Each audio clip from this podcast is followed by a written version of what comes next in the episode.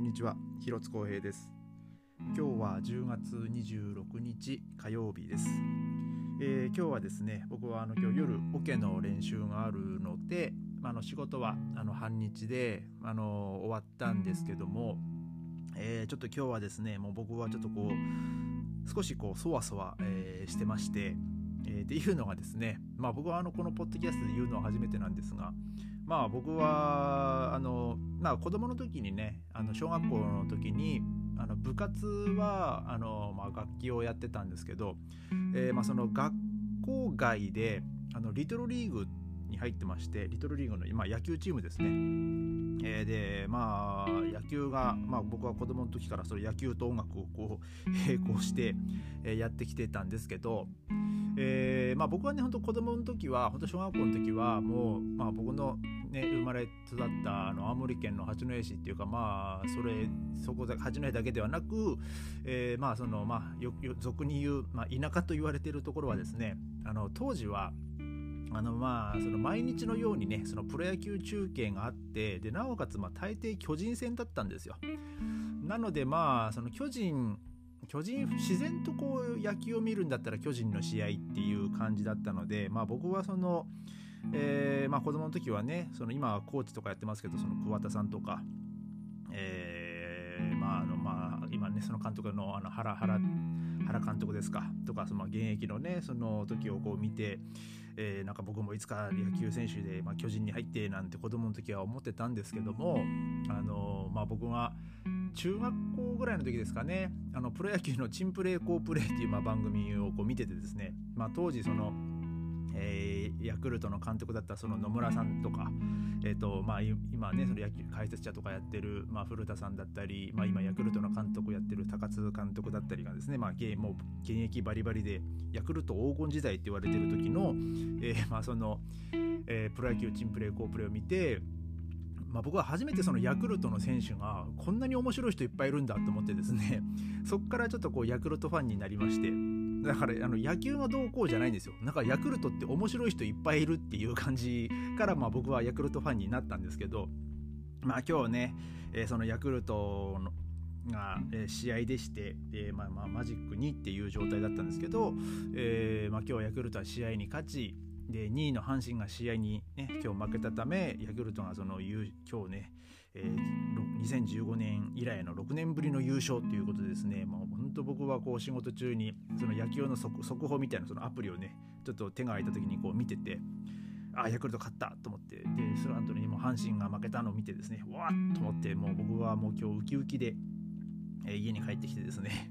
えー、で、まあ、ヤクルトの公式の YouTube チャンネルでその優勝した瞬間とかの動画を見てですね。あもう僕は今日本当気分がいいなと思って、えー、で今このポッドキャストを撮ってます。でまあ今日せっかくなんでまああのー、僕がですねまあ前もちょっと言ったと思うんですけどドイツで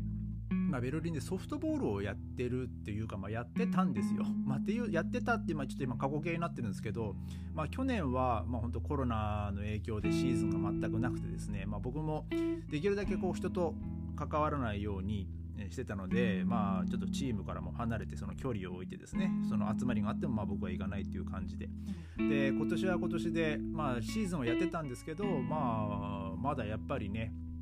あのいろいろとえー、その試合に来るたんびにそのコロナテストに行かなきゃいけないとか、えー、なんかその練習の参加するにはその、えー、また陰性証明書とかねそういうのを出さなきゃいけないとかなんかその煩わしさもあったのとまああと、まあ、試合があってもねやっぱり、えー、まあ不特定多数の人と関わるのがまだ怖かったっていうのもありますしでまああと何よりまあ僕はその仕事が忙しくても全然、えー、練習にも行けなくてですねで、まあ、日曜日は日曜日で、まあ、大抵試合は日曜日なんですけど、もう日曜日はもう家でゆっくりしてたいっていうのがあってですね、だからまあ僕、この2年間はあの、まあ、全然やってなくて、だからまあまあ来年はまあ本当未定なんですけど、来年もできるかどうか、まあ来年、まあももしかしたら僕そのままやめちゃうのかもしれないですけど、えー、もう体がね、ついていけるかどうかわかんないんで。で、まあ今日はその、まあ、ソフトボールに出会ったお話をね、ちょっと、えー、しようかなと思います。でまあ話は2006年の、えー、12月ぐらいでしたかね。に、まあ、ちょっと遡るんですけど。あの、まあ、当時、まあ、僕がやってたあの、えー、SNS、えー、 mixi ですね。その mixi のそのベルリンの、えー、日本人向けのその、えー、コミュニティみたいなのがあったんですけど、まあ、そこにですねちょっと、まあ、僕がその、まあ、僕はねもともと本当スポーツ大好きなのであのまあ何かしらそのドイツで、まあ、ベルリンでねそのスポーツやりたいっていう書き込みをしたんですよ。でまあ僕はその子供の時に野球やっててまあ、まあ趣味でねバスケットとかその遊びでやってたりもしたしで、まあ、あと大学の時に、まあ、無理やり僕テニス部に入れられて、えー、2年間ねテニス部だったんですけど、まあ、そういう、まあ、自分がやってたこうスポーツとかのあれも書いてですね、まあ、でも本当に、あの、時々体を動かしたいですみたいな感じで、まあ、もしその誰か、あの、スポーツやる人がいたら連絡くださいみたいな感じで書き込みをしたんですよ。そしたらですね1人の男性からあのメッセージが来ましてでその方のメッセージにちょっと僕はびっくりしたんですよね。であのその方はあのソフトボールチームがありますよと。で僕はドイツでソフトボールかっていう全然僕は結びつかなかったんですよ。まあ、ドイツって言ったらなんか本当サッカーが一番こう、まあ、メジャーなスポーツだとは思うんですけどまあ実際にはですね、まあ、ドイツっていろんな本当スポーツは盛んなんですけどあの野球とかあのやっぱりこうマイナースポーツになるんですよね一応ブンデスリーガはあるんですけどまあ大抵がこうみんな、えーまあ、別にプロでやってるわけではなくほとんどの人があの、まあ、その仕事の傍らなんか日曜日にね2試合やったりとかあとまあ週に1回練習があったりとかなんかそういう感じらしいんですけどでまあそのその方がやってるのはあのそういうブンデスリーガとかではなくてですね、まあ、本当に地方のあのまあファンリーグっていうかそのまあ日本でもまあ多分草野球のねそういうリーグとかなんかそういうのあると思うんですけどその地方ごとのまあそういう、えー、グループグループというか団体があるんですよそのベルリンにも。でまあその方はあのやってる、えー、その参加してるチームはですね結構まあインターナショナルな、えー、チームで、えー、まあそのいろんなまあ、当時はですね、まあ、ドイツ人の他に、まあ、アメリカ人がいたり、まあ、イギリス出身の人もいたかな。であと、まあ、チェコ人とかあとトルコ人とかですね結構本当インターナショナルで。でまあその当時は10チームぐらいあったんですかねそのベルリンに、えー、まあ、僕もちょっと本当記憶うろ覚えなんですけど、えー、まあその中にさらにこう日本人チームっていうのもあってですねまあ僕はまあせっかくね、ドイツに来たんだからうんなんかその日本人チームじゃなくてそういうインターナショナルのチームに入れてよかったなとまあ僕は思ってるんですけどでまあそういうねそのままさかドイツでソフトボールと思って、まあ、僕もそんなドイツで野球とかそんなのができると思ってなかったんで、まあ、僕も本当真っ先にこう食いついてですね、まあ、ソフトボールもあのちょっとまあやったことはあるんですけど、まあ、そんなに本気ではないですけどね、うん、でまあ話を聞くのに、まあ、その人と会ったんですよ、うん、でえー、ちょっと会って会って話をして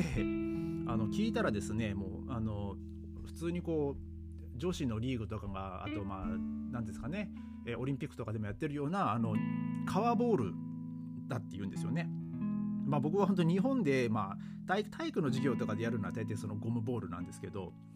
あの、まあ、僕 ゴムボールでのソフトボールは研究あるけどその革ボールのは本当経験なくてですね。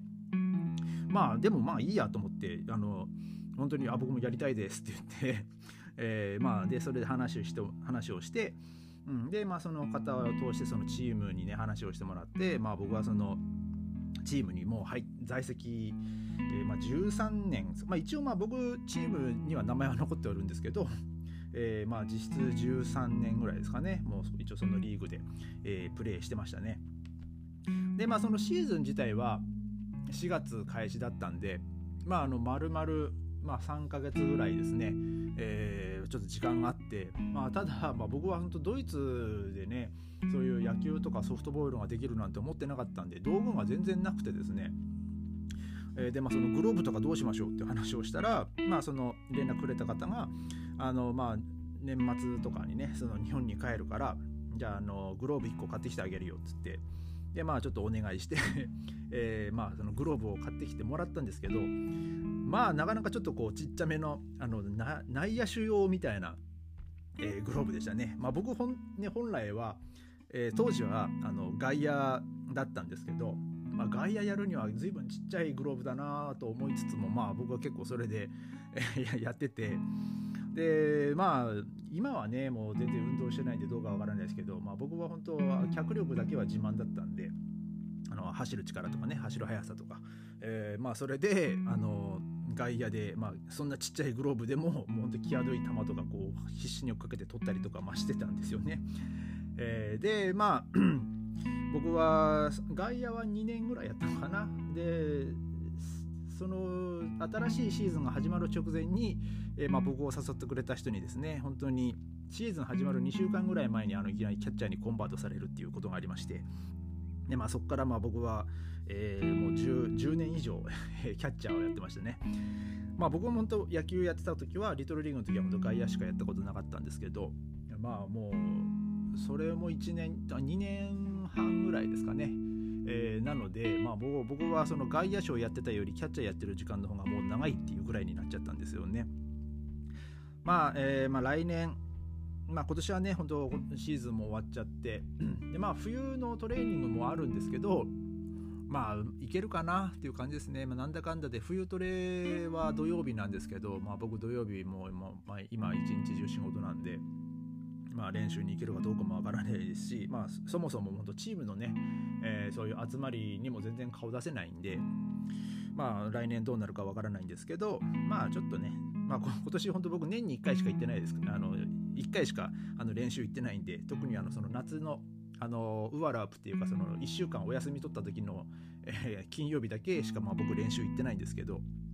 ね、その年間50ユーロのあのバイトラークっていうかその年会費を払って、えー、1回しかこう練習に行けないっていう感じで今1回50ユーロの練習っていう感じなんですけど、